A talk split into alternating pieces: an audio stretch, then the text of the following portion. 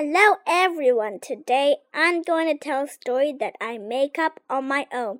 The story name is Mushrooms Aren't the Only Thing That Are Pretty. Mushrooms aren't the only thing that are pretty. The squirrel said to the rabbit. No, the rabbit said. Mushrooms are the prettiest thing I've ever seen. Squirrel said, No, not is the pretty thing I've seen. Yike! Not aren't good at all. Mushrooms are the goodest thing and prettiest thing. No, mushrooms are too big. And mushrooms look like monsters, the squirrel said. An eagle flew on the tree branch and looked at their talking and fighting.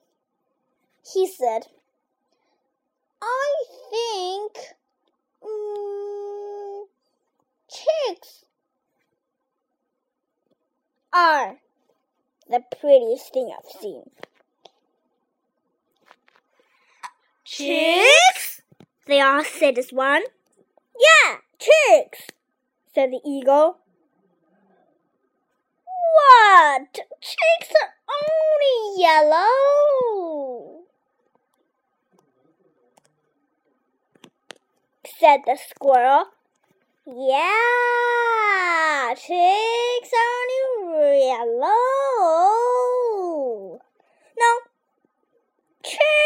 The prettiest thing I've seen. I've seen, I've seen, I've seen, I've seen. Chicks are the prettiest thing I've seen. The eagle made a song. Everyone was confused. Then suddenly, all the animals come up. Come up. Some says snake is the prettiest thing I've seen. Some says people are the prettiest thing I've seen. Some says flowers are the prettiest thing Some says bugs are the prettiest thing And they mess up. As they mess,